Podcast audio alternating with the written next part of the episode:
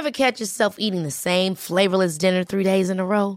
Dreaming of something better? Well, HelloFresh is your guilt-free dream come true, baby. It's me, Kiki Palmer. Let's wake up those taste buds with hot, juicy pecan-crusted chicken or garlic butter shrimp scampi. Mm. Hello Fresh. Stop dreaming of all the delicious possibilities and dig in at HelloFresh.com. Let's get this dinner party started. Hey, it's Ryan Reynolds, and I'm here with Keith, co star of my upcoming film, If, only in theaters, May 17th. Do you want to tell people the big news? All right, I'll do it. Sign up now and you'll get unlimited for $15 a month and six months of Paramount Plus Essential Plan on us. Mintmobile.com slash switch. Upfront payment of $45 equivalent to $15 per month. Unlimited over 40 gigabytes per month. Face lower speeds. Videos at 480p. Active Mint customers by 531.24 get six months of Paramount Plus Essential Plan. Auto renews after six months. Offer ends May 31st, 2024. Separate Paramount Plus registration required. Terms and conditions apply if rated PG. Hiring for your small business? If you're not looking for professionals on LinkedIn, you're looking in the wrong place. That's like looking for your car keys in a fish tank. LinkedIn helps you hire professionals you can't find anywhere else, even those who aren't actively searching for a new job but might be open to the perfect role. In a given month, over 70% of LinkedIn users don't even visit other leading job sites. So start looking in the right place. With LinkedIn, you can hire professionals like a professional. Post your free job on linkedin.com/people slash people today. Bienvenue sur le podcast du raisin et des papilles, le podcast qui vous parle du vin et de l'art de vivre en Alsace. Le bon vin, celui que tu bois avec tes copains, celui qui te donne des émotions. Vous aurez aussi nos coups de gueule et nos coups de cœur. Ouh là là. On va faire le trou normand, le calvadis ou les graisses, l'estomac se creuse et il n'y a plus qu'à continuer. Ah bon? Voilà, monsieur. Oui. Mais que- comment on boit ça? Du sec. Hum, Allez. Moi c'est Mika, bienvenue dans cet épisode de raisin et des papilles. Bienvenue dans cet épisode de raisin et des papilles Et ça fait longtemps qu'on n'a pas fait un épisode. Euh, Aujourd'hui, je me suis pas trop foulé une question train, etc. Je suis quasiment euh, chez le voisin. euh, on est à Strasbourg parce qu'il se passe des choses aussi au niveau du vin à Strasbourg. Bien sûr, il y a de plus en plus de bars, mais il y a un concept qui est un petit peu, alors qui n'est pas récent, hein, qui existe dans d'autres pays, Californie, Australie, Nouvelle-Zélande et également l'Autriche. J'ai vu dernièrement. C'est ce qu'on appelle les wineries, euh, ou alors en, en français les chais urbains, qui existent de plus en plus. Je me suis rendu dans un quartier qui s'appelle le Neudorf. Le Neudorf, on est chez Igor, et euh, c'est Niederwind. Je l'ai je l'ai bien prononcé? Niederwind. Niederwind. À l'alsacienne. À l'Alsacien. Niederwind. Ouais, exactement. Salut Igor, comment tu vas? C'est pas l'américaine, ouais. ça va bien? En Écoute, il fait, il fait moins chaud aujourd'hui, donc c'est bien, on commence à respirer. Ouais, c'était c'est plutôt c'est plutôt agréable et en plus on a déjà une belle petite bouteille. C'est vrai que euh, bas quand on est arrivé, euh, j'ai euh, j'ai vu ta petite installation, enfin ta belle euh, mais c'est vrai que le lieu est petit Ah, hein. c'est 17 mètres carrés, ouais. Voilà, c'est ça ça c'est assez petit. C'est petit, on peut le dire. studio quoi. Tu peux le dire. C'est un studio pour pour raisin. ouais. Euh, moi, en fait, moi, ce qui m'intéresse, c'est déjà, bon, moi, j'ai eu l'occasion, pas trop, j'avoue, j'avouer, parce que j'aime bien aussi laisser euh, ce plaisir de la dégustation, Ta euh, découverte. la ouais. découverte, et donc j'ai pas goûté les dernières cuvées, j'avais pas. Mais t'as déjà goûté quelque chose Ouais, alors j'avais déjà goûté des, des- des choses, bah forcément la curiosité a fait que, Ok.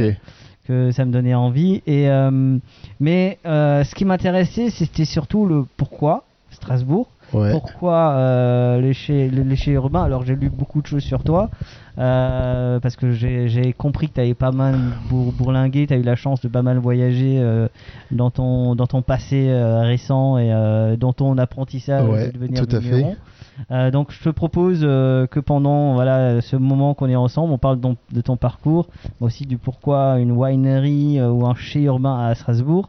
Et puis on va déguster évidemment, ça fait partie de, de, de l'aventure. Mais j'ai envie de, de commencer par une question un petit peu, un petit peu personnelle. Je voudrais que tu me dises ce qui est pour toi la plus belle qualité chez, chez quelqu'un.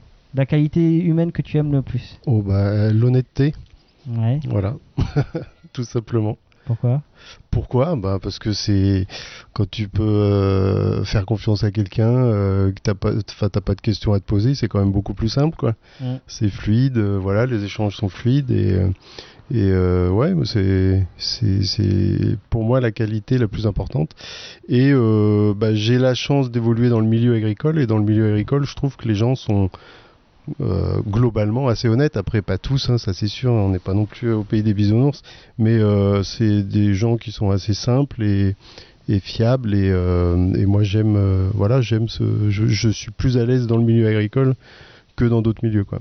C'est vrai que c'est un milieu qui est plutôt bienveillant et c'est plutôt agréable. Bah, on va on va commencer par ton parcours parce que je crois que tu as bah, t'as pas mal travaillé dans l'ISEM me semble-t-il. euh. Dernièrement, ouais, plus ouais. récemment, ouais. Bah alors comment a commencé Igor euh, Alors déjà Igor comment il était à l'école?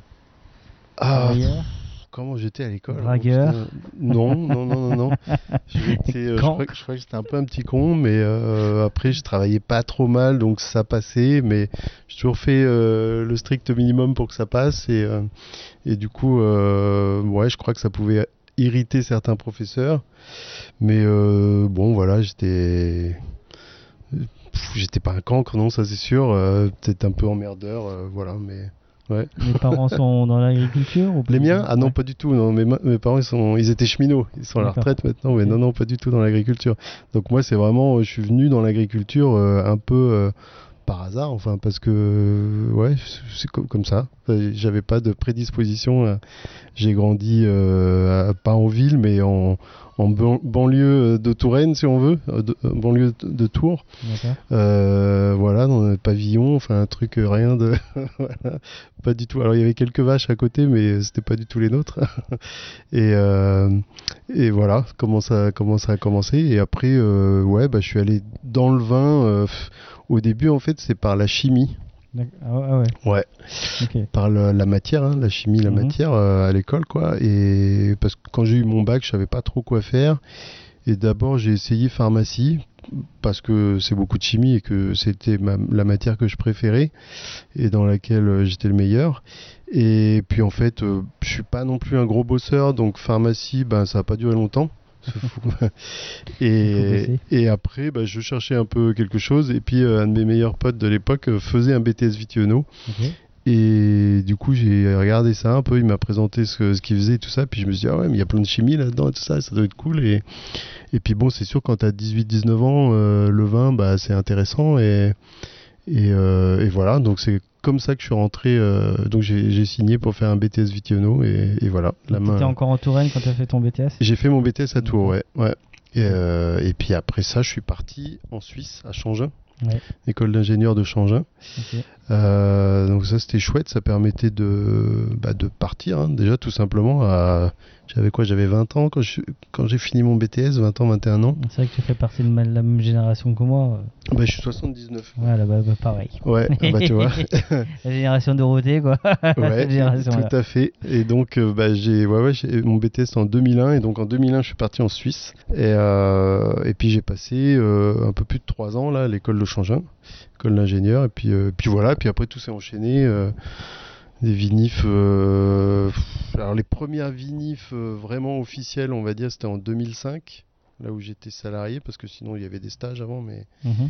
voilà, 2005 en Bourgogne, à Beaune, ça c'était chouette. Un petit négoce qui travaillait que des, des vins euh, haut de gamme. En fait, tu avais du, du- des, des grands crus, tu avais des cortons Charlemagne, des, la Trissière Chambert, un corton Claude du Roi, enfin des, vraiment super beaux trucs.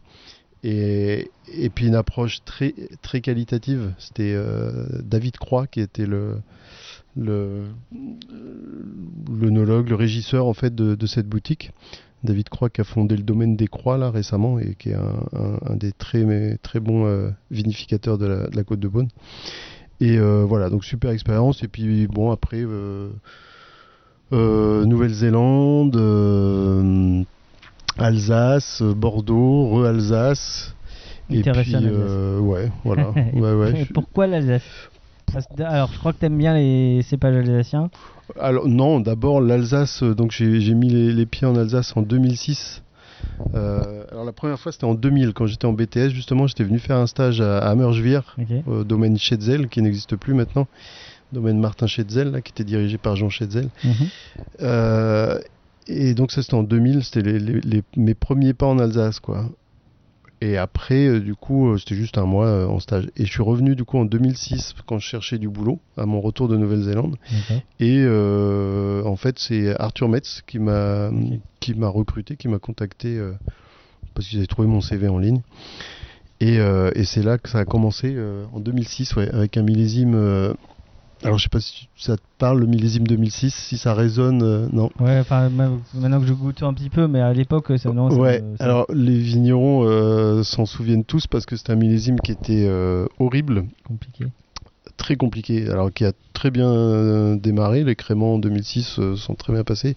Et par contre, en septembre 2006, je, alors je sais plus quel jour, hein, mais on a eu une grosse pluie. Mhm. Ça tombait tout droit à je sais pas combien de millimètres, peut-être 100 millimètres en, en une journée, enfin un truc de malade. Et, et, et après, après cette grosse pluie, il a fait euh, 20 degrés jour et nuit pendant euh, pff, 10 jours, je crois.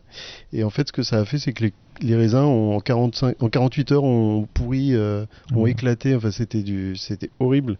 Et fallait vendanger euh, coûte que coûte le plus vite possible. euh, personne ne regardait la qualité, ça rentrait. Enfin, et donc j'ai été euh, euh, balancé là, sur ce millésime-là. Premier, pas en Alsace, euh, millésime horrible. Et, et du coup, j'étais responsable du planning des apports. Donc euh, vraiment le poste euh, en première ligne. Je, me rappelle, j'avais mon téléphone euh, qui arrêtait pas de sonner. Il fallait qu'il soit tout le temps branché parce qu'il tenait jamais la batterie.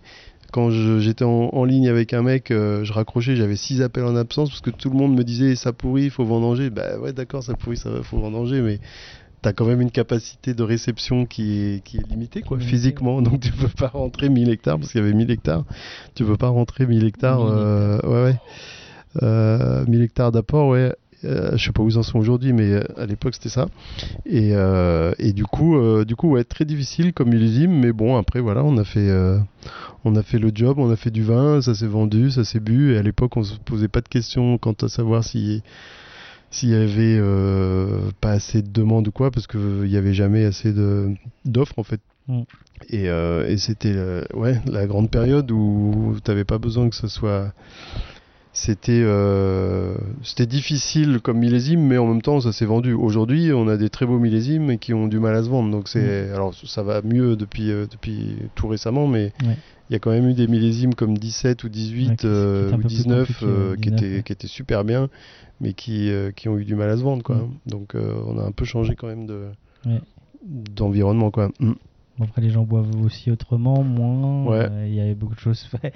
Plus de bière Il malheureusement. y a plus de bière. euh, ouais, bah, et à la Cali aussi. Bah, le marketing de la bière a évolué. aussi. Ouais, Ce que le vin n'a peut-être pas réussi à faire aussi. ouais, c'est Enfin, possible. Ouais. Je trouve qu'il est en train de le faire. Ouais. Je pense qu'il y a Ça une bouge. qui est en train de se faire. Peut-être qu'il est moins cérébral. euh, et... En fait, la bière s'est rendue simplement plus accessible que.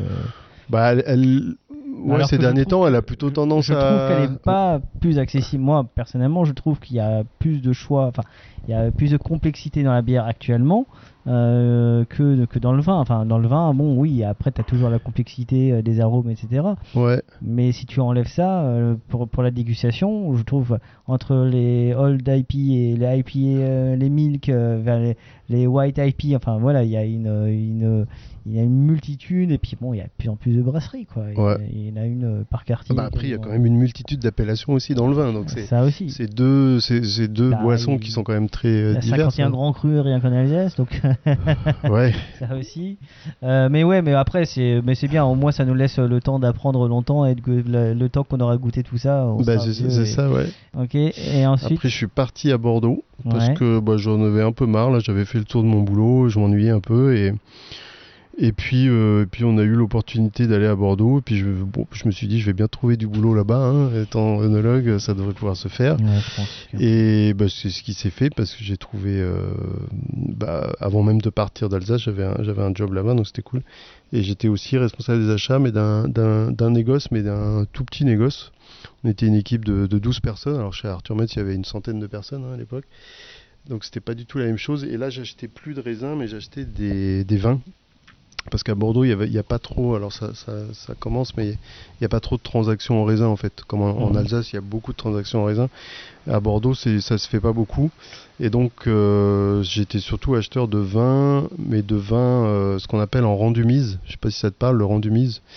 Donc, le rendu mise, c'est le négociant, il achète du vrac au vigneron.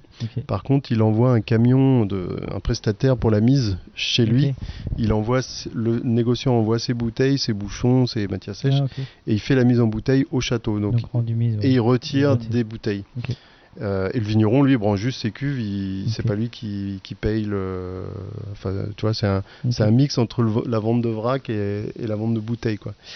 Euh, et ça permet aux, aux négociants d'avoir mise en bouteille au château. En fait, c'est ça qui est, qui est important pour eux. Et puis en plus, ils n'ont pas besoin de rentrer les vins. Ils n'ont pas besoin de cuverie, en fait. Mm. Et là où je travaillais, on n'avait pas de cuverie. On avait, on avait que un chai de un chai à bouteille en fait, il y avait que des bouteilles qui rentraient.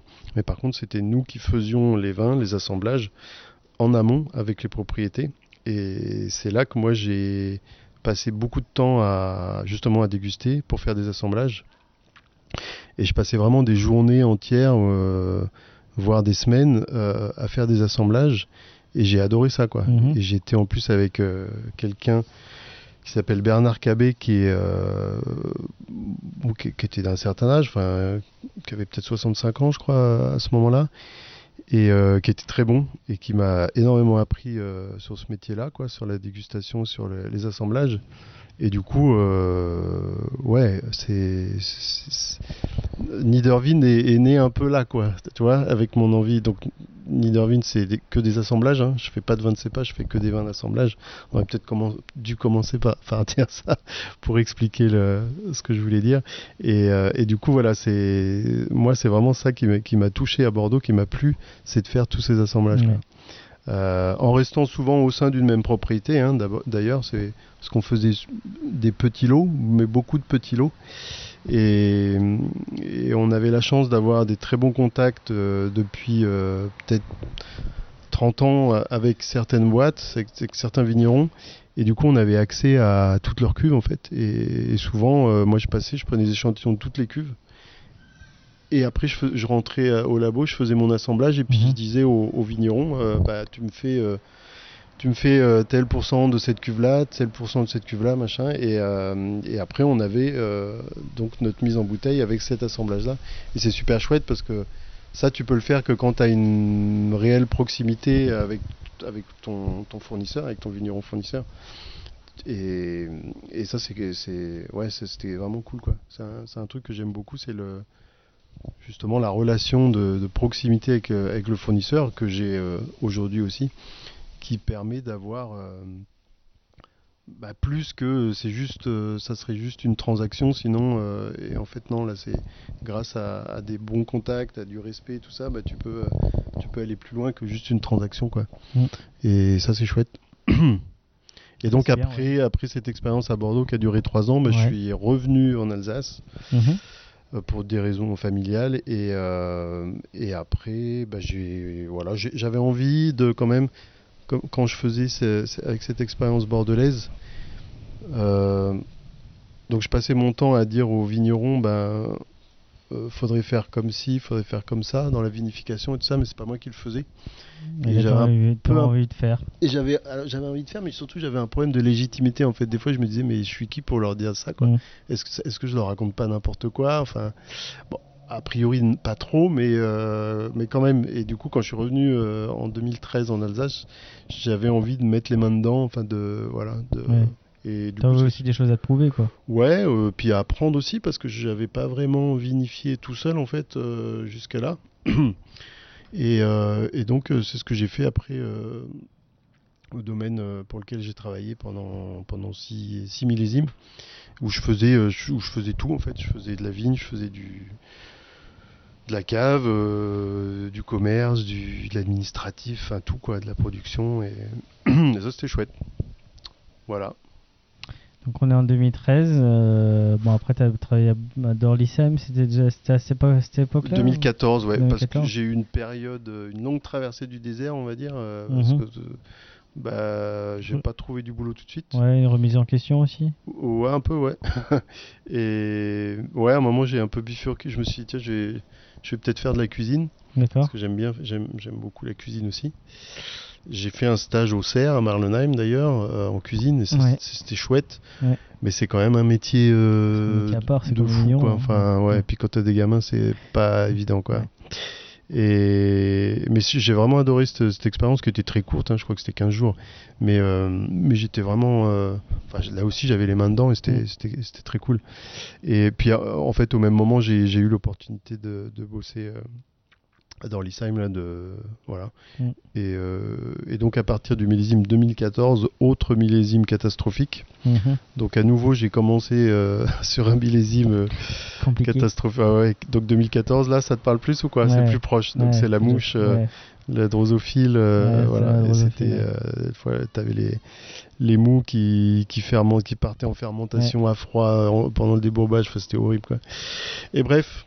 Ça a duré 6 millésimes là, et puis j'en ai eu marre, et j'ai vu mes 40 ans arriver, et je me suis dit, si tu veux faire un truc, euh, c'est maintenant. maintenant. Ouais. Et je voulais faire mes propres vins, euh, parce que bah, là, avant, euh, là où je travaillais, on faisait du, du vin euh, alsacien, enfin euh, classique, on va dire, qui était, qui était bien. hein. Enfin, je faisais, euh, je, faisais en sorte euh, que ça soit bon, mais euh, pas mon style non plus, quoi. Donc il y avait toujours un peu de sucre. Euh, du cépage forcément enfin voilà et du coup j'ai eu envie d'aller euh, au bout de, de ce que je voulais faire et de faire mes vins et de faire du vin sec et d'assemblage et, et voilà et donc c'est pour ça que j'ai je suis parti en 2020 juste avant le Covid Mhm. donc autant te dire qu'il y a eu un moment où je me suis dit oups j'ai fait Oh, je fais la même. c'était genre trois semaines après hein. Voilà, moi j'ai fait la même. Trois semaines après que j'étais euh, que j'étais euh, que j'étais que, bah, que j'avais signé mon ma rupture conventionnelle en fait euh, que j'étais à la maison et ben, ben, on a eu les enfants ouais euh, donc moi j'ai trois enfants donc les trois enfants euh, à la maison euh, confinés tout ça donc euh, ouais il y a eu une petite période de doute un peu mais bah bon. oui. Donc il y a eu quand même des moments de doute, de gros doutes où je me suis dit j'arrête tout jusqu'à ce que j'avais j'avais en vue un, un local qui en fait bah, ça s'est pas fait. Mhm. parce que c'était trop tôt je pense aussi dans le dans le processus. Et, euh, et du coup j'avais un peu décidé d'arrêter presque jusqu'à ce que euh, mon euh, ami euh, et ex-voisin Philippe me dise le lendemain d'une soirée qu'on avait qu'on avait passé ensemble où j'avais dit que j'allais arrêter le lendemain il m'envoie un texto il me dit écoute tu peux pas arrêter euh, moi j'ai mon garage qui va se libérer euh, tu peux tu peux tu peux je te le loue tu peux faire ça dans le garage tout ça il y a, y a de l'eau il y a tout il y a de l'électricité euh, et puis il est propre en plus enfin Mm.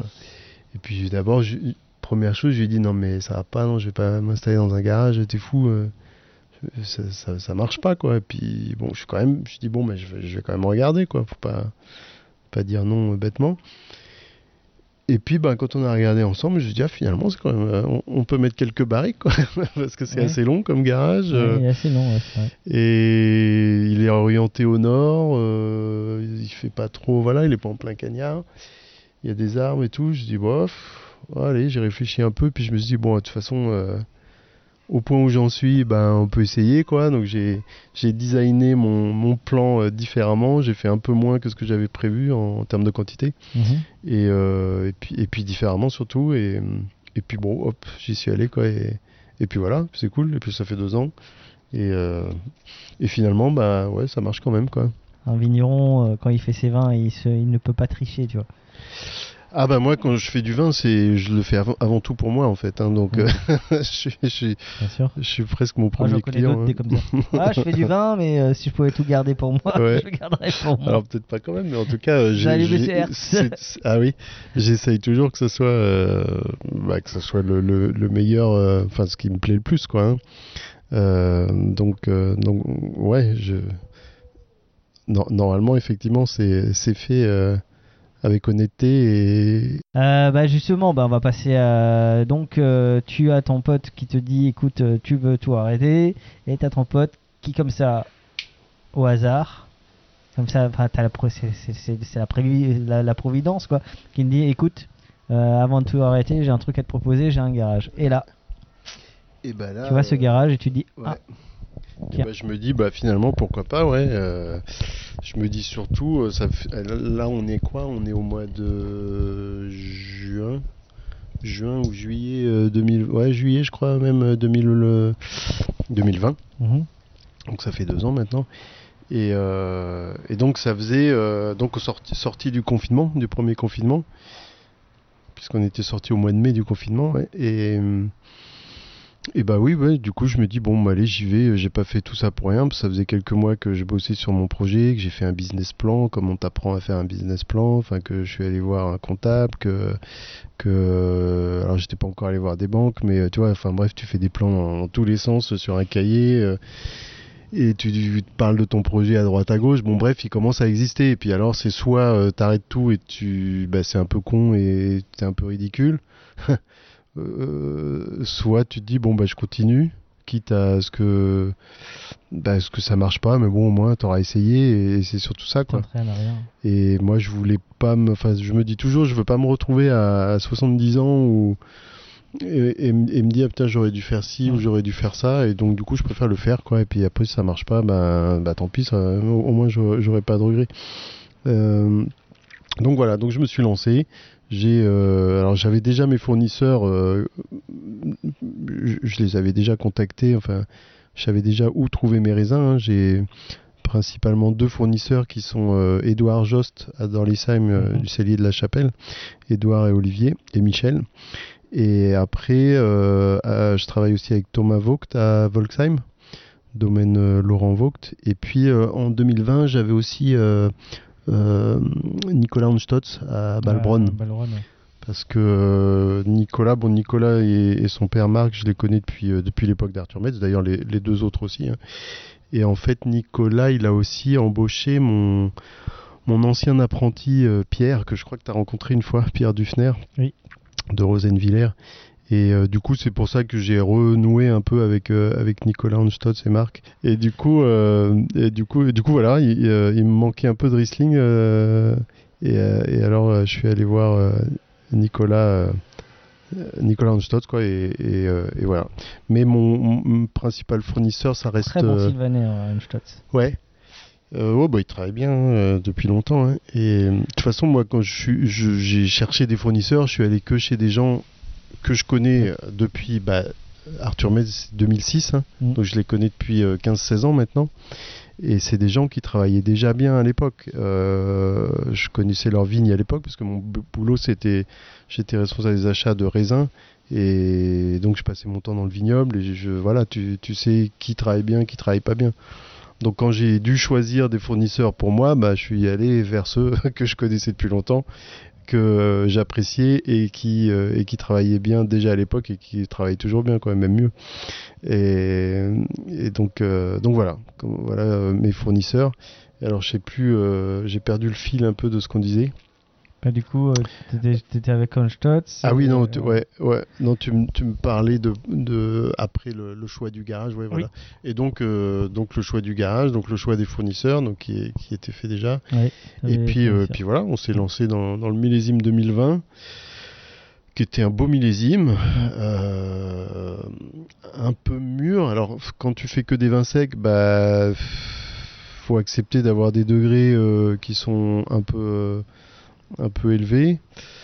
En même temps, bon, si on aime le vin, euh, enfin, ça fait partie du truc. Hein. Surtout maintenant. Hein Surtout et de plus en plus. Et euh, bah après, le challenge, c'est de faire des vins bons qui sont alcooleux certes, mais qui restent digestes et, équilibrés, parce que tu as quand même des fois des, vins qui sont euh, très alcooleux et, et, qui sont qui sont pas bons quoi. Enfin, c'est brûlant et surtout quand c'est jeune quoi. Et comme j'avais pas de stock, euh, je pouvais pas me permettre d'attendre 10 ans une bouteille pour, euh, pour la mettre sur le marché quoi. mais bon, en fait, ça s'est très bien passé. C'était quand même un très bon millésime 2020. Et donc, euh, bah moi, ma philosophie, c'est quand même les assemblages. Mmh. Euh, et, et, dans mes assemblages, il y a souvent euh, de la macération qui entre. Mmh. Et la macération aide pas mal à, à, la, digestibilité des, des vins. Et même alcooleux, quoi, en fait. Et, et, je trouve que ça donne un support. Et, et en fait, il y a il n'y a, personne de mes clients qui m'a dit que, que, les vins étaient trop alcooleux, quoi, en fait, parce que ça, souvent on dit, ah, quand, quand, ils regardent l'étiquette et qu'ils voient bah, parfois 14, euh, bah, en fait, souvent, euh, les gens se disent, bah, je on les avais pas. pas, je les avais pas sentis, quoi.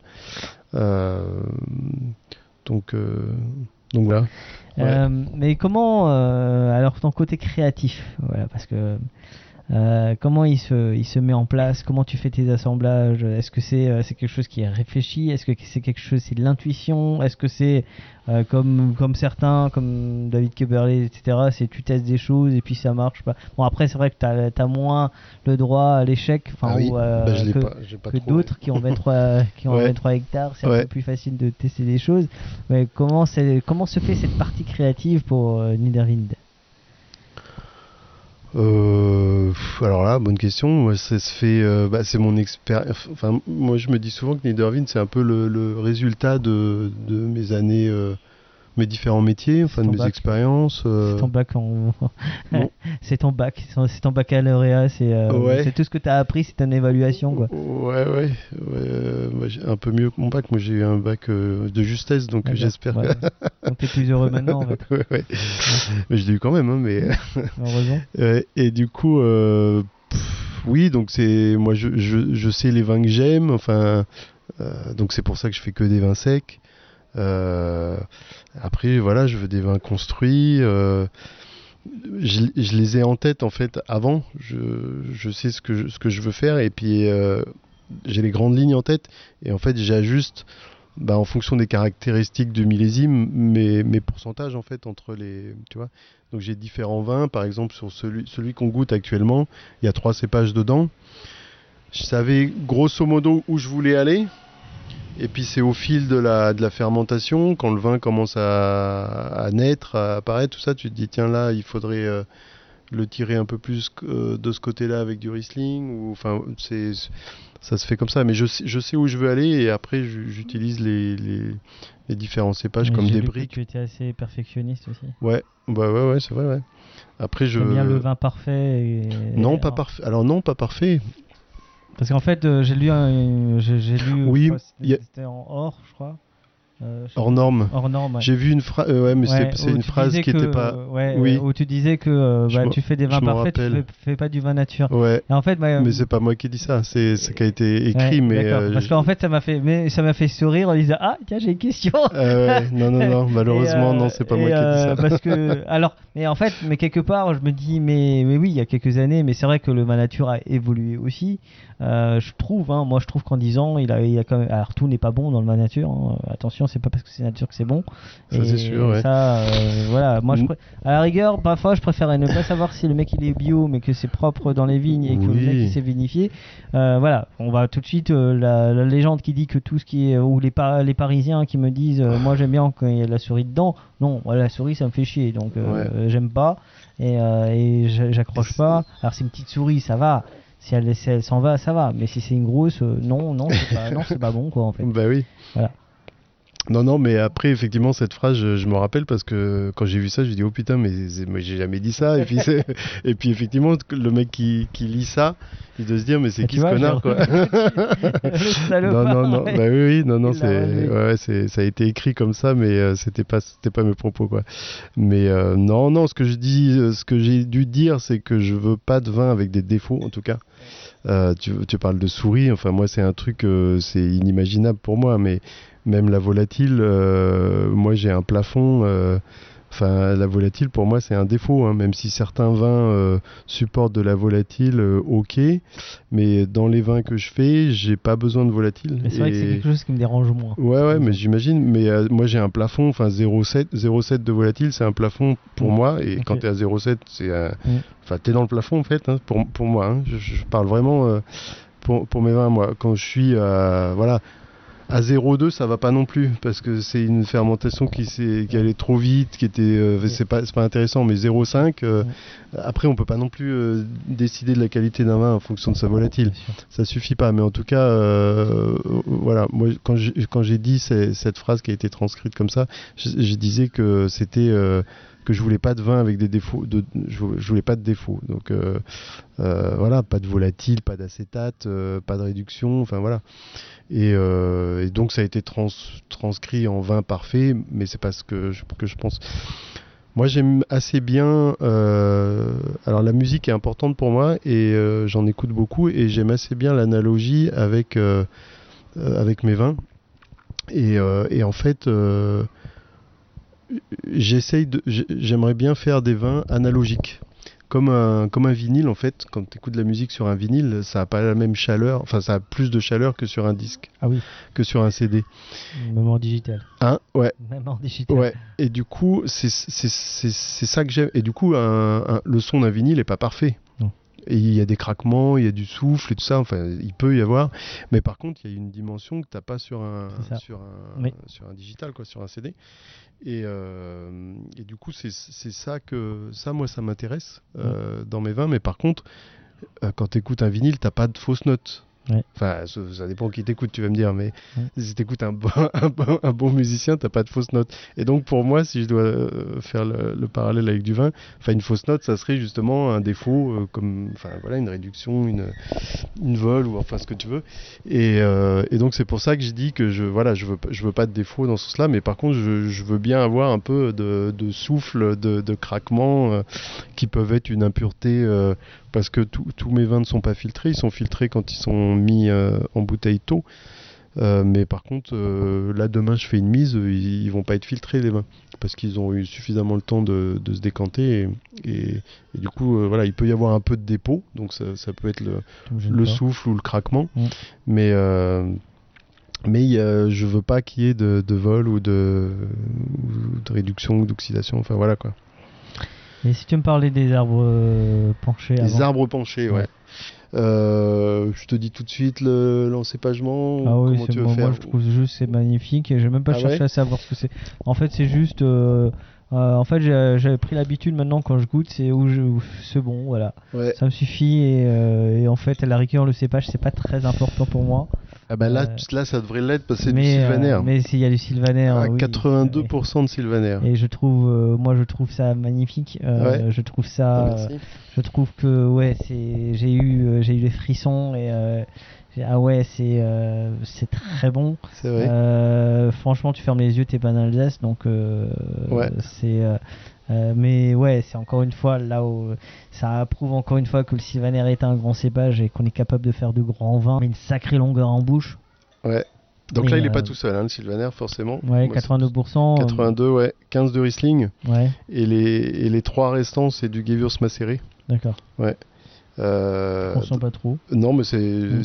le but en fait. euh, ils sont juste là pour. euh, en fait, encore une fois, sur, je reviens à la musique, c'est comme une basse ou une infrabasse même Ouais. que tu entends pas forcément, mais tu, tu sens. Enfin, en tout cas, si elle n'était pas là, elle manquerait. Et, euh, et du coup, c'est pour ça qu'il y a ces 3% là qui donnent juste un, un peu, euh, un peu un fond et qui, et qui rallongent la finale euh, avec ces petits amers qui, sont, qui sont caractéristiques du Gewürz macéré. Euh, et voilà. Et le Riesling, bah, c'est pour redonner un peu, de, un peu la, la longueur, parce que Sylvaner, c'est un cépage qui reste quand même assez, euh, assez court. Enfin, c'est rarement très long un Sylvaner, donc ça, ça peut être très sympa, mais, mais je trouve qu'il a quand même besoin d'un d'un petit coup de fouet, euh, voilà, et c'est pour ça qu'il y a les 15% de Riesling. Mais pour en revenir à Niederwind, euh, je voudrais que tu me racontes, euh, parce que ça, ça m'intéresse. Donc, tu as, fait ton installation, tu as commencé à- en 2020. C'était quoi? C'était la, première, la, la vendange 2019 Non, 2020. 2020, Ouais. ok. Et est-ce que tu te souviens de la première fois où tu as goûté, enfin, où tu as mis en bouteille ton, ton premier vin Ah, complètement, ouais. C'était en, je crois que c'était le 20 avril euh, 2021. Ok. La première mise, c'était avec mon fils euh, Auguste de 11 ans, qui avait 11 ans à l'époque.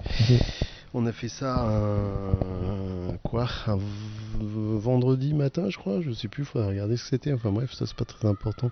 Et il faisait un temps euh, pas terrible. Il faisait encore froid et on n'avait pas encore. C'était la première fois qu'on installait notre chantier, hein, parce que du coup c'était là, hein, dans la cour là. Euh, ça se fait euh, à moitié en extérieur. Enfin, les palettes elles sont dehors. Euh, il faut surélever, donc c'est par gravité, donc il faut surélever la cuve. Et bref, c'était tout un chantier installé. Et pour faire. combien on a fait? On avait quand même fait. euh, 600 bouteilles, je crois. Tous les deux. En 8 heures, un truc comme ça. Euh, Donc bref, un rendement tout pourri. Une tireuse, euh, ça tire à 2005 à l'heure. Hein. Euh, mais euh, ouais, donc c'était très difficile. mais bon, voilà, quand on l'a fait, puis j'étais super fier de mon fils parce que bah ouais, il a 11 ans quand même, et il est resté jusqu'à la fin. Enfin bref, c'était c'était chouette. Donc oui, je me souviens de la première fois. Ouais. Est-ce que tu te souviens de la réaction du premier professionnel qui, qui t'a goûté ah bah, Le premier professionnel, c'est euh, c'est Benoît. Benoît Ecker de Nosphère, ouais. Euh, qui... Avec qui tu as d'ailleurs fait une collab. Tout à fait. Crut, je ouais, crois. ouais, c'est ça, Crut. Et bah oui, oui, Benoît, il est venu là euh, très tôt. J'avais même pas de bouteille. Hein. C'était avant la, la, mise en bouteille. Lui, il avait eu il avait eu vent de, de Niedervin parce qu'il n'y avait pas de com, il n'y avait pas eu de com du tout hein, euh, au début et, et il avait eu vent de Niedervin sur Poca, je crois, il y avait eu une ligne. Euh, euh, et du coup, bah, il, avait, il avait pris contact tout de suite et, et, il était venu quoi. Il est venu, il est venu là, donc c'est le premier à être venu. C'est le premier à, à m'avoir acheté du vin, le premier pro en tout cas. Et, euh, ouais, c'était classe. Pour ça, il est, il est fort quand même. Ouais, ouais, ouais très curieux. Il est, les, jeunes, les, jeunes, aiment bien y aller. Comment, euh, c'est quoi la réaction des gens quand tu leur dis, bah en fait, je fais du vin à Strasbourg? Bah, il y a eu quand même un peu de promo de fête, d'articles et tout, donc euh, les gens, grosso modo, disent Ah ouais, c'est vous qui, qui, êtes dans un garage, machin, oui. Mais au début, c'était. quand j'ai commencé à démarcher en disant que je faisais du vin à Strasbourg, les gens disaient ah oui vous avez une cave vous vendez du vin quoi. Vous êtes caviste tout ça. Non non je suis pas caviste je, fais du vin. J'ai une cave oui mais dans laquelle il y a du vin enfin il y a des barriques et tout. Donc au début c'était assez incrédule quand même. Et puis et puis bon bah le garage fait que ça peut ne pas être pris au sérieux après, moi, j'essaye toujours de m'en, de m'en détacher parce que le garage, c'est juste un moyen, c'est pas une fin en soi. Moi, je veux pas faire du vin de garage et je veux surtout pas rester là toute ma vie. C'est juste, euh, le garage, c'était juste un moyen de, de, commencer à faire du vin euh, sans trop. Euh... Donc, Igor, un jour, il aura ses propres vignes? Ça, pas forcément, non. Ça, c'est pas. Non. Parce que j'estime que c'est un autre métier, vigneron. Et même si euh, je sais, euh, je l'ai fait, hein, enfin je suis, je sais faire, euh, je sais conduire des vignes, un peu moins conduire un tracteur d'ailleurs, c'est pas trop mon truc. c'est honnête. mais mais non, c'est pas. J'aime ça. Hein, enfin moi, je, ça me manque ces moments où des bourgeonnages, ces, ces, journées. Harassant. Hein? Ouais, mais que moi j'aime beaucoup, j'aimais beaucoup ça. Donc t'as pas beaucoup de, de, moments dans ta vie où tu, où tu travailles et où tu peux faire autre chose avec ta tête en fait? Parce que quand tu es bourgeonne bon ta tête elle fonctionne mais c'est des automatismes. Et du coup ce que j'aimais beaucoup à ce moment-là c'est que je pouvais écouter la radio je pouvais écouter des livres audio enfin je pouvais euh, mon esprit était ailleurs et je continuais et je travaillais quoi. Et il n'y a pas beaucoup de enfin dans la vie euh, d'aujourd'hui il n'y a pas beaucoup de moments pas beaucoup de métiers où tu peux faire ça. Moi aujourd'hui je peux plus écouter la radio quand je travaille parce que quand je travaille euh, bah, je sais pas sur des sur des projets enfin quand je fais du, commercial ou des trucs comme ça je, je peux pas écouter de musique moi. Et même quand je travaille en cave avec une pompe ou quoi j'ai besoin de mes oreilles savoir si la pompe elle, a pas de problème quoi donc il y a que il y a vraiment que dans les vignes dans ces moments là où tu peux euh, utiliser ton cerveau à autre chose quoi. Et continuer à travailler et à être payé du coup pour ce que tu fais quoi. Ça c'est assez cool. Et ça ça me manque. Mais par contre après le je pense pas que j'aurai de vigne un jour. Après on faut jamais dire jamais mais c'est pas un truc qui me fait rêver. Parce que je trouve que c'est un métier difficile. Enfin aujourd'hui c'est quand même compliqué pour les agriculteurs en général même parce qu'il y a une pression sociétale qui est énorme une demande qui est énorme et, euh, et, le virage a été ultra rapide en fait. Et donc euh, il y, y, a une demande d'adaptation de, de, de, ces gens-là qui est, qui, est, qui est, très importante et ouais, c'est, je pense que c'est compliqué pour eux. Quoi. Ouais, puis c'est un sujet qui a été complètement oublié la dernière des dernières élections en 2022. On en a très peu parlé. Oui, bah, comme souvent, ouais, euh, parce que le, les paysans de toute façon ils font toujours le job donc on, on, peut quand même leur demander plein de trucs. c'est, pas enfin c'est rarement eux qui, qui bloquent les ronds-points, quoi, même si ça arrive. Mais en général, ils le font une fois, et puis après, ils rentrent chez eux, et puis de toute façon, ils ont du boulot, donc ils perdent pas leur temps euh, sur les ronds-points à emmerder les autres, quoi. donc, euh, donc ouais, c'est pour ça que c'est, ça ne m'attire pas plus, de, plus que ça, et en même temps, c'est un autre métier, et ça prend du temps. Mm. Et, euh, et le métier de, de faire du vin et de vendre du vin surtout, ça, ça prend aussi énormément de temps. Quoi. et donc, euh, bah, comme de toute façon j'ai pas de vigne et que j'ai pas les moyens pour en acheter, ça coûte quand même horriblement cher, surtout en Alsace, Ouais. même aujourd'hui. Euh, bah, du coup, je, voilà, je me pose pas du tout cette question-là et c'est pas, c'est pas un objectif quoi pour moi. Je préfère travailler avec des très bons partenaires Ouais. euh, et c'est mon cas aujourd'hui. Plutôt que voilà, ça sert à rien quoi, tu vois. C'est quoi moi. le futur de Niedervin Alors moi, ce que je voudrais, euh, mon projet, c'est d'avoir vraiment une cave, une vraie cave en ville, euh,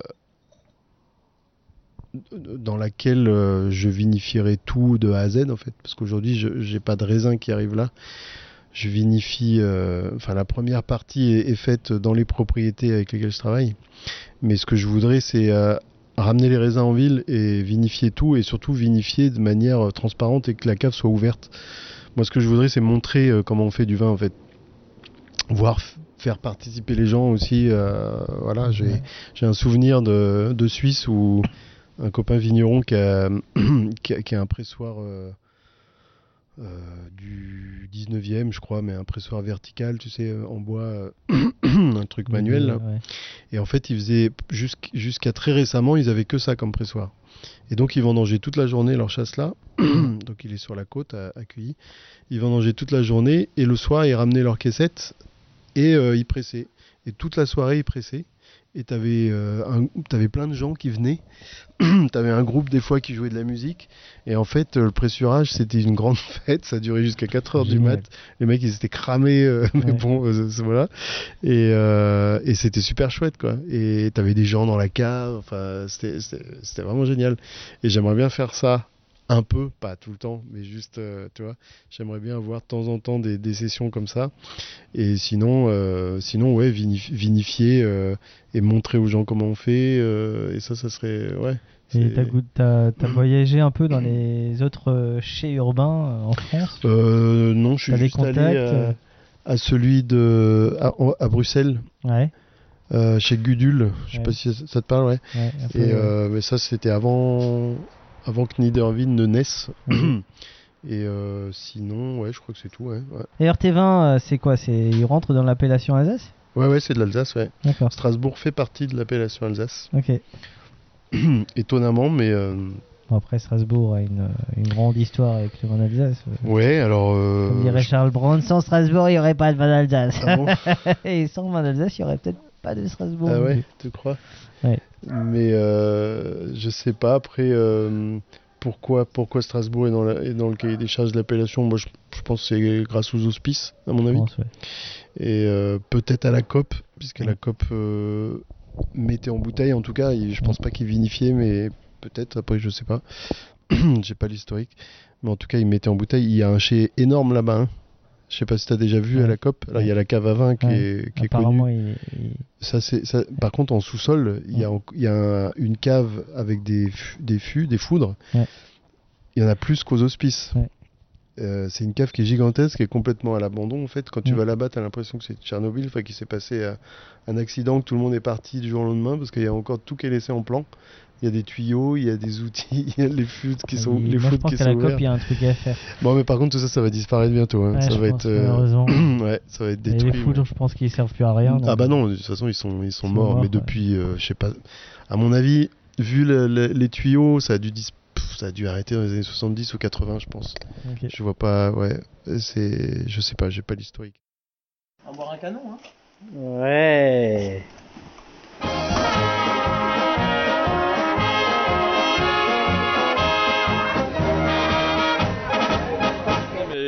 American time, les bateaux,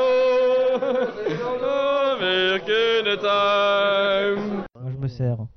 on, en a parlé de celui-là? Ben non, Ah ouais, attends. euh, mais Donc je recommence. Alors euh, bah, avant qu'on passe à la, dernière partie, on va quand même parler du troisième vin. C'est donc c'est, euh, je l'appelais le blanc parce qu'au début je m'étais dit je vais faire qu'un vin, et puis après en fait j'ai rajouté du orange, donc il y avait un blanc et un orange, ça allait pour le vendre. Sauf que comme j'ai rajouté deux blancs, maintenant il lui faut un nom parce que c'est con. Donc il va s'appeler Lumière bientôt. c'est un peu ta carte de visite quoi. Ouais, puis c'est celui que je préfère aussi, qui est, ouais, c'était le, le- le- En fait, c'est le, prolongement du proto. Ouais. Quoi. Donc le proto, bah, comme tout proto, il avait des défauts et il a été corrigé pour faire après euh, faire ça. lumière. Ouais, en 2020. Donc là, bah, toujours assemblage, hein, forcément. Donc là, on revient sur, euh, sur du Pinot Gris, 40%, Mhm. euh, Riesling, 40%, et Gewürzmacéré, 20%. Donc là, par rapport au proto, en fait, j'ai euh, deux semaines. Deux semaines Par rapport au proto, j'ai fait monter le Riesling dans le, dans le pourcentage parce que dans le prototype, il y avait 10% et c'était un peu mou quand même. Mm. hein. On le goûte maintenant que c'est un peu mou et c'est pour ça que on a, on, a, on a le fruit et les tanins qui sont là, que moi j'aime beaucoup, mais l'équilibre est plutôt parfait. On a ce jus, ouais, ce jus de fruits, ce- c'est très glou-glou comme vin. Autant celui-là, on est, on est plus sur la gastronomie, les arbres penchés, autant il est très glou-glou, ça c'est, euh, tu, tu peux le servir avec tes potes, euh, ça passe très bien. et, euh, et même s'ils sont pas grands amateurs de, de ce type de vin, euh, je pense que ça va passer. Ouais. Mais ouais, non, mais honnêtement, on fait du bon. oh, je peux dire qu'on fait du bon vin, du bon vin à Strasbourg, c'est Merci. c'est magique. Ouais, ouais, ouais, non, ça, je suis, moi, je suis, je suis très content de, de ce vin-là parce que c'est au-delà de, au-delà de mes espérances, en fait, hein, tout simplement, et surtout le, le retour. euh, ce vin-là, il est sur des, sur plusieurs tables étoilées maintenant, et euh, il est aussi, euh, il, il va bientôt arriver au Japon, il est au, il est au Québec. euh, Ok. Donc au- tu t'exportes. Au, Luxembourg, ouais, un peu. Et, et ouais, sur, je sais plus, j'ai, il y a quatre tables éto- étoilées, je crois, qui, Ok. qui l'ont. Donc je, non, je suis, je suis content. Il est, je, je suis très content. C'est un 2020. Bah oui, mais Et euh, alors là, il est un peu chaud maintenant, donc euh, parce qu'on l'a ouvert déjà un moment. quand tu te dis, euh, tu t'es parti d'un garage et tu, tu Ouais. finis dans, sur des grandes, de, de Ouais. belles tables et, Et j'avais pas prévu ça, ouais. Et à, à ta façon, tu défends un peu la France et, euh, et cette région, euh, ouais, cette gastronomie qu'on aime tant et ce patrimoine qui est le vin. Mhm. Je trouve que c'est ouais, c'est une petite fierté, non Mhm. Tu es fier de toi Ouais, quand même, ouais. Ouais. T'arrives à te le dire ou non Ouais, j'ai, pff, euh, peu importe. c'est Oui. entre moi et moi. Et euh, mais justement, euh, tu aimes bien qu'on t'aime Que Tu aimes bien qu'on t'aime Qu'on m'aime Ouais. Bah ouais, bah comme tout le monde, non, je pense. Mhm.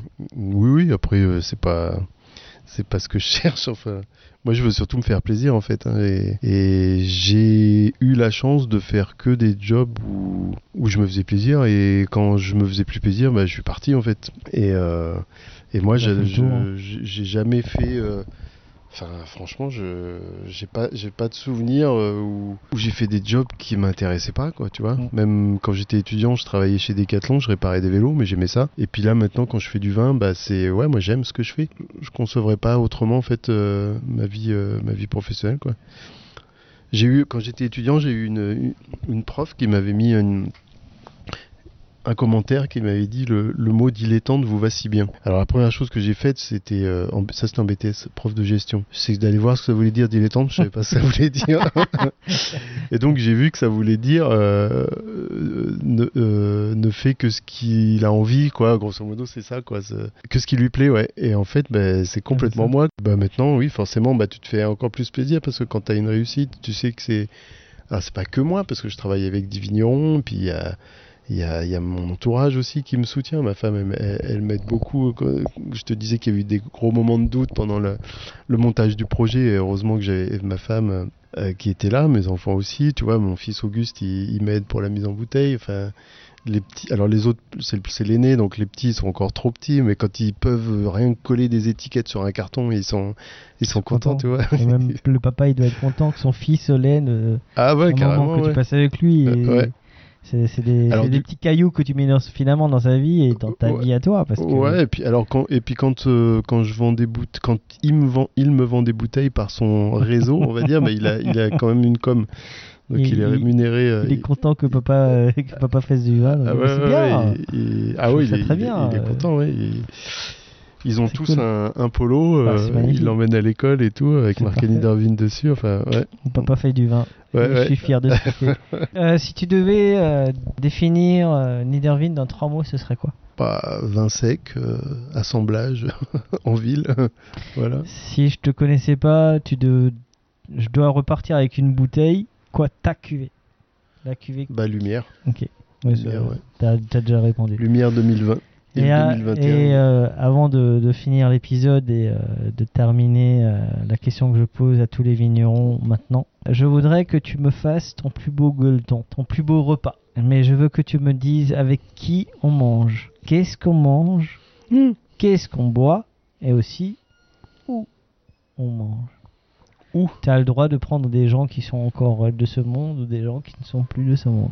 Ouais, j'ai aussi des questions un peu... Gueuleton ou repas ou quoi Enfin, Gueuleton, repas, ça veut dire voilà. pour, pour moi ça veut dire un truc un peu un peu Voilà, bah, un ça. truc à la bonne Bon, moi j'ai pas j'ai pas je suis pas trop à l'aise quand il y a beaucoup de monde, tu vois. J'aime plutôt les petits comités que, Ouais, que les grands comités. Donc un repas euh, avec ma femme ça suffit. D'accord, un amoureux Ouais. Euh, euh, et où ça euh, Alors je dirais en Bretagne. Ok. Elle est bretonne? Non. D'accord. Moi non plus. non, mais on adore la Bretagne. On, y, Ok. on y va d'ailleurs euh, la semaine, pro- enfin dans 15 jours. C'est aussi là-bas que je lui ai- que je l'ai demandé en mariage. Oh. Euh, donc euh, ouais, ça serait, ça serait en Bretagne. Alors où en Bretagne? Pff, Allez, en Finistère Nord. Qu'est-ce qu'on mange? mangerait Des huîtres. Des fruits de mer Un quand même. peu- si tu vas en Bretagne, tu vas pas manger une côte de bœuf quoi. Euh, non, un peu, un peu d'huîtres, un peu de d'excellents poissons euh, tout juste sortis de l'eau. euh. Voilà, tu, tu le pêches le poisson ou pas? Parce que si déjà tu c'est Oh non, il y a des pareil, il y a des mecs dans c'est le métier. Ah euh. là Tu vois le mec, il t'a Ouais. mal de mer ou quoi Hein? Pas du tout. Non non non, j'ai pas de problème avec ça, mais euh, mais non, je suis pas pêcheur en fait tout simplement. ouais, moi aussi, bon, moi aussi, mais dans un autre registre, je suis pêcheur. Ah ouais. puis voilà, puis qu'est-ce qu'on boit? Ben je sais pas, plein de trucs, plein de blancs, plein de blancs, ouais. Ah, toi, toi, t'aimes le blanc, toi. Plein de blancs secs, euh, de Bourgogne, de, de Val-de-Loire, de, de Bordeaux. Il y a des bons trucs à Bordeaux, Bergerac aussi, enfin. Puis d'Alsace, bien sûr, ouais. Et puis du Niederwien, ouais. T'es spirituel? Euh, pas du tout, non. Alors, pas forcément dans la croyance religieuse. Ouais. hein. Non, Ouais. bah, après spirituel, euh, est-ce que j'ai de l'esprit? C'est ça ta question? Tu as de l'esprit. En tout cas, tu crois en tes vins. C'est déjà, c'est déjà bien, non? Ouais. Euh, spirituel, pff, non, je suis assez euh, pragmatique, hein, si, si on peut opposer ça au spirituel, je sais pas. Mais euh, ouais. En tout En cas, tout cas, je suis contre toute forme de chapelle. ok. Voilà. Ça, j'avais bien compris. Ouais. Moi, Moi, j'aime la liberté. Moi, j'en défends quelques-unes, mais bon, voilà, c'est- plus souvent de l'amitié que je défends que Ouais. finalement une chapelle et, et de la bienveillance. Alors, parle-moi de ta chambre. La chambre. Donc la chambre, donc c'est un, c'est un 2021. Ça vient, je viens juste de le, de le sortir. Là. Très aromatique. Ça a été mis en bouteille euh, début juillet, Ouais. il y a un mois, Ouais. je crois. ouais. Et hum, donc là, pourquoi ça s'appelle la chambre? Parce que euh, je sais pas si tu connais le groupe Catonoma. Pas Catonoma qui est, un, qui est le plus grand euh, gro- groupe de rock français du monde. Hein. Ok. Ouais, oui, je te l'apprends. C'est pas téléphone Non, non, ça c'est de la variété, ça. C'est pas du rock. Euh, et donc Atonoma, qui est un groupe strasbourgeois qui n'existe plus, mais euh, que moi j'ai découvert. Euh, j'étais pas du tout à Strasbourg, j'étais à Tours quand j'avais 17-18 ans, un truc comme ça, quoi, fin des années 90. Et, euh, et en fait, Catonoma, c'est un, su- enfin voilà, font- c'est un, c'est un super groupe, mais qui a eu un succès d'estime et qui a pas, enfin voilà, c'est. Percé, quoi. Hein Ouais. Alors, si, quand même, à son niveau, mais, euh, mais oui, c'est pas téléphone en termes de vente de disques. Par contre, en termes de qualité de musique, euh, ouais, il y a des trucs qui sont fantastiques, quoi. Et il y a un morceau qui s'appelle La Chambre, que je vous invite à, à écouter, donc La Chambre de Catonoma. Euh, et ce morceau est très doux, très posé, la voix de... Donc le chanteur, c'est Rodolphe Burger, là, peut-être que ça te parle plus, parce qu'il est un peu plus connu, euh, Rodolphe, non? Et donc, euh, il a une voix très- assez grave, comme ça, posée. euh, et, et, et du coup, quand j'ai quand j'ai fait ce vin, quand il, il fermentait en fait dans son dans sa barrique, euh, bah, j'ai eu l'impression de, boire la chambre. Quoi. Enfin, j'avais les, mêmes sensations que euh, qu'en écoutant cette chanson, qui est une chanson euh, assez douce, tu vois. Et je trouve que ce vin euh, résonnait parfaitement avec cette, chanson. Et donc comme il lui fallait un nom, et ben il était tout, il était tout trouvé quoi. Voilà pourquoi ça s'appelle la chambre. Donc je sais pas si tu ressens ce caractère velouté de la voix de, Rodolphe Burger. Ouais, c'est hyper important pour moi la musique. et du coup, euh, je suis, je suis content de, de ce vin-là parce que c'est, ouais, c'est, c'est, c'est vraiment, moi je retrouve cette chanson en fait et, et comme tu dis, la finesse et tout ça. Et alors, on n'a pas parlé de cépage là, mais t'as une idée ou quoi Ou pas du tout Je même pas chercher. Il y a deux cépages, dont un euh, archi majoritaire à 95%, et il y a 5% de Riesling. Et donc les 95% restants, tu dirais quoi? Il y a du Riesling, ça c'est clair. Ouais, 5%. Il y a le côté un peu beu- plus beurré. euh, J'aurais bien un, un petit Sylvaner. Pas du tout. Mm. J'en suis loin. Mhm. Ouais, y a- non, non, en fait, dans Sylvaner, euh, Non, il y a quand même le côté aromatique. t'as quand même une puissance. Ouais. T'as des chevaux là hein T'as des chevaux, ouais. Ouais, ça fait un peu plus de 14. chevaux. hein. On, est, on, on reste en Alsace? Ah oui, bien sûr, ouais. Ok. Ah ouais, c'est l'appellation Alsace. ça. Pinot Blanc? Non, Non. Gewürz. Ge- Gewürz? 95% de Gewürz, ouais. Ah ouais. L'aromatique, ouais. Ouais. En, même temps, en même temps, je le dis moi-même, l'aromatique. Bah ouais, tu l'as dit, ouais. Ouais. Et, et cette puissance, cette, euh, il y a du fond. Par contre, c'est un Gewürz. euh, alors, c'est du 2021. Ouais. Donc, j'ai eu la chance d'avoir un millésime qui était frais, Ouais. qui permet d'avoir un vin sec euh, à, un peu plus de 14, euh, 14 watts, quoi, mais qui reste buvable, quoi. hein. Il reste une belle... Il y, a, il y a vraiment une très belle fraîcheur, je trouve. Ouais, ouais, bah, dans l'Isheim. hein. Enfin, il y a du fond, il y a voilà. Donc il y a 90% de Gewürz pressurage direct, Ouais. euh, fermenté en barrique, Ouais. dans une vieille barrique de, de 2012, une vieille barrique chassin de 2012, et qui donne encore un boisé. Je sais pas si tu l'as le boisé, Un peu, euh, très fin, fin de un- bouche, hein. ouais, mais pas du tout euh, écrasant quoi. Juste là, euh, et, et donc euh, 90% comme ça et 5% de Gewürz macéré et, et donc 5% de Riesling. Et, euh, et ouais, c'est c'est bon. Enfin, je- Moi, je trouve ça, moi, je trouve ça, je trouve ça gourmand. Ouais, que bon, c'est ça. en fait. du coup, c'est un vin que je pense euh, bon, tu peux. Alors moi, je suis pas sommelier, donc je, je sais pas trop au ni- au niveau accord. euh, j'ai quelques idées, mais c'est pas pas mon métier. Avec un petit poisson, pas mal. Un truc assez gras quand Ouais, même, un je pense, petit- un truc saumon, euh, un, un saumon, une truite. Voire un petit fromage, genre chèvre. Moi, je le vois bien euh, pour série, les, les soirées euh, à, deux ou en tout cas tout, tout calme. Je dis souvent quand les enfants sont au lit. Vers 21h, là, quand euh, la maison est calme, après manger. Ouais, ouais. Parce qu'à mon avis, pendant là- les vacances, c'est à 21h, tu les mets Ouais. pas au lit. non, je les mets chez les grands-parents. voilà.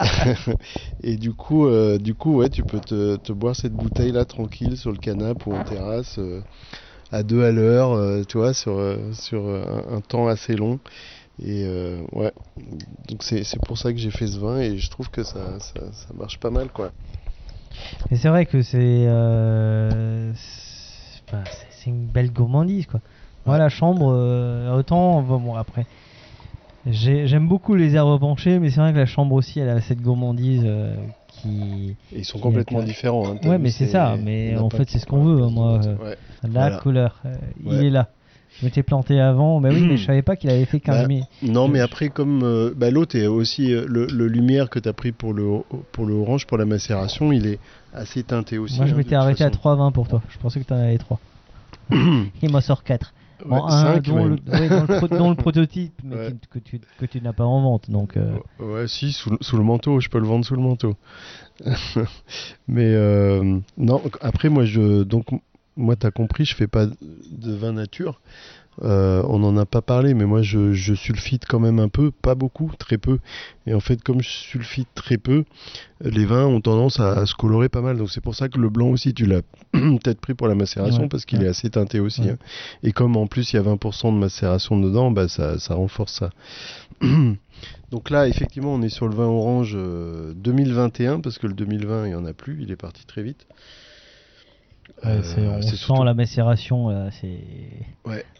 c'est- du Gewürz, là. C'est bon. c'est Mais pas, mais pas tout seul, hein, parce Pas que tout seul, comme ouais. euh, mon- ma marque de fabrique, c'est les assemblages, bah, je suis obligé quand même de, de tenir le...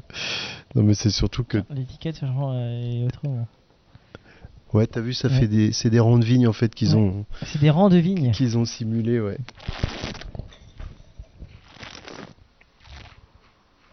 Mais oui, les amis, n'ayez pas peur de grumer, même au resto, ça fait partie de la vie du vin. C'est comme ça que vous réveillez la bouche. c'est comme ça que vous réveillez. Euh... T'es pas d'accord? Ah bah complètement, ouais, mais même, même avec de l'eau, moi je grume, même avec mon café. Skilt. Merci. Donc là, il y a bon, donc du coup, c'est du Gewürz macéré, Ouais. euh, mais pas que. Il y a 85% de Gewürz là, macéré, macéré euh, 17 jours là en 2021, avec un tiers des rafles.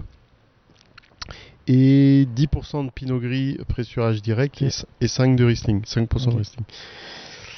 Euh, sur le 2020, j'étais à 90 de Gewürz, 10 de Riesling. Ouais. Et en fait, euh, cette année 2021 qui était quand même plus acide, un peu plus fluette et tout ça, je trouvais que le Riesling, euh, si j'avais gardé les mêmes proportions, euh, ça serrait trop le vin en fait. Euh, ouais, c'était pas, c'était pas chouette. Donc du coup, j'ai j'ai intégré du Pinot Gris pour détendre un peu tout ça. Et, euh, et c'est mieux. C'est après c'est un, c'est un joli Pinot Gris qui vient d'un- terroir calcaire à Volsheim là, de, de chez Thomas Thomas Vogt justement. Et c'est toujours des Pinot Gris qui sont très fins, qui Ouais. sont, qui très sont fin, assez c'est aériens. très ouais. léger, c'est Ouais. c'est aérien. Non, moi j'aime bien. Moi j'aime beaucoup. Moi je, je valide. Hein, moi, C'est vrai Niederwind, euh, je valide euh, largement. Franchement, après, euh, je pense que si on veut, il faut, faut se soutenir et, et je parle de. Je, suis convaincu qu'à un moment donné, euh, Igor est un vrai passionné. Ah oui, oui, c'est sûr. Euh. Et il aime ce qu'il fait et ce qu'il fait est plutôt très bon et, euh, et je pense qu'il faut le soutenir et mais moi je trouve qu'il faut quand même avoir faut quand même les avoir bien accrochés pour se dire bah tiens, je vais monter mon garage je prends je vais trouver un garage enfin je, je prends un garage mais euh, de, de, de, de minuit euh, je fais euh, un peu de vin et euh, voilà et, et Bon, c'est pas bien. facile tous les jours quand même. Ah, évident, mais rien n'est facile tous les Ouais. jours. Oh, je te rassure qu'il y a d'autres boulots, c'est pas facile tous les jours. Mais oui, mais tu fais ce que tu aimes. Et Mhm. je pense que c'est ça la richesse, même si c'est pas facile. Mhm. Et je crois que c'est un petit peu, euh, allez, j'ai envie de dire, c'est la morale de l'histoire. C'est euh, euh, faites ce que vous aimez. Et euh, comme disait Igor, à 70 ans, il voulait pas euh, se retourner comme Ah oui. ma grand-mère m'a toujours dit. et et pour, pour le coup, elle avait pas tort. les cimetières sont remplis de gens qui voulaient et qui n'ont pas fait. Ah oui, c'est vrai. Et je pense qu'il faut qu'on fasse. Ah. Et avec, euh, et il faut qu'on ose. Après, on va Ouais. peut-être échouer, mais au moins on aura fait. ouais. ouais. Euh, Est-ce que tu as passé un bon moment avec du raisin et des papilles Euh, bah ouais, très bon, ouais. On a ouvert quelques bouteilles. Ouais. Ça commence à, à taper un peu là, mais euh, Mm, on ouais, va ça les va. manger, Bon, après, ça, ira mieux. C'est la fin de semaine et puis. en euh, plus, ouais. Puis euh, voilà. On Et puis il fait frais maintenant, là, les Là, grosses bon, chaleurs. Là, euh, sont là, honnêtement, passées. il fait bon. Ouais. Euh, en tout cas, euh, moi, j'étais content. Alors, je suis content. On on a souvent repoussé. Ah oui, ça, a été dur. Et euh, je te dis à Bah, bientôt. bah, merci à toi en tout cas On d'être venu et d'avoir On persévéré. se euh. croisera forcément sur les routes. Oh, bon, sur question persévérance, euh, je suis plutôt là quand j'ai envie de faire. En ce qui nous concerne, n'oubliez jamais que euh, il y a toujours près de chez vous un caviste qui vous conseillera bien, pousser sa porte, euh, rencontrez-le, discutez Ouais. avec lui. Euh, éclatez-vous, il y a forcément un vigneron. Alors nous en Alsace, on a la chance, ils sont euh, ils sont pas très loin en train, donc on peut y aller. Euh, mais surtout, faites-vous plaisir en ces temps un peu troublés. J'ai toujours cette pensée à tous nos auditeurs d'Ukraine et j'ai aussi vu que Taïwan écoutait beaucoup. Donc j'avais une petite pensée à eux. Euh, je voudrais également avoir euh, une, euh, bah, un remerciement et dédicacer bah, finalement cet épisode au Pif à Papa qui sont bah, le premier chez Urbain et puis sachez qu'à Strasbourg aussi on en a un. Ouais. mais j'ai Ah, Il y en a deux, hein, il y a aussi la cave des hospices. hein. il y a la cave des hospices aussi. Ouais.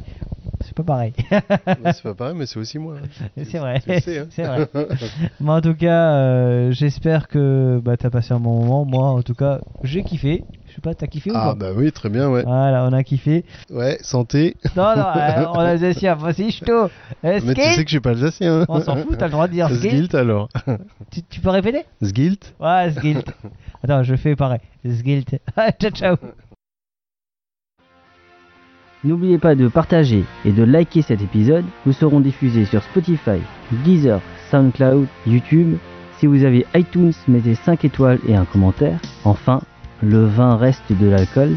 Buvez modérément, partagez ce breuvage entre vous, mais surtout, ne mettez pas votre vie en danger.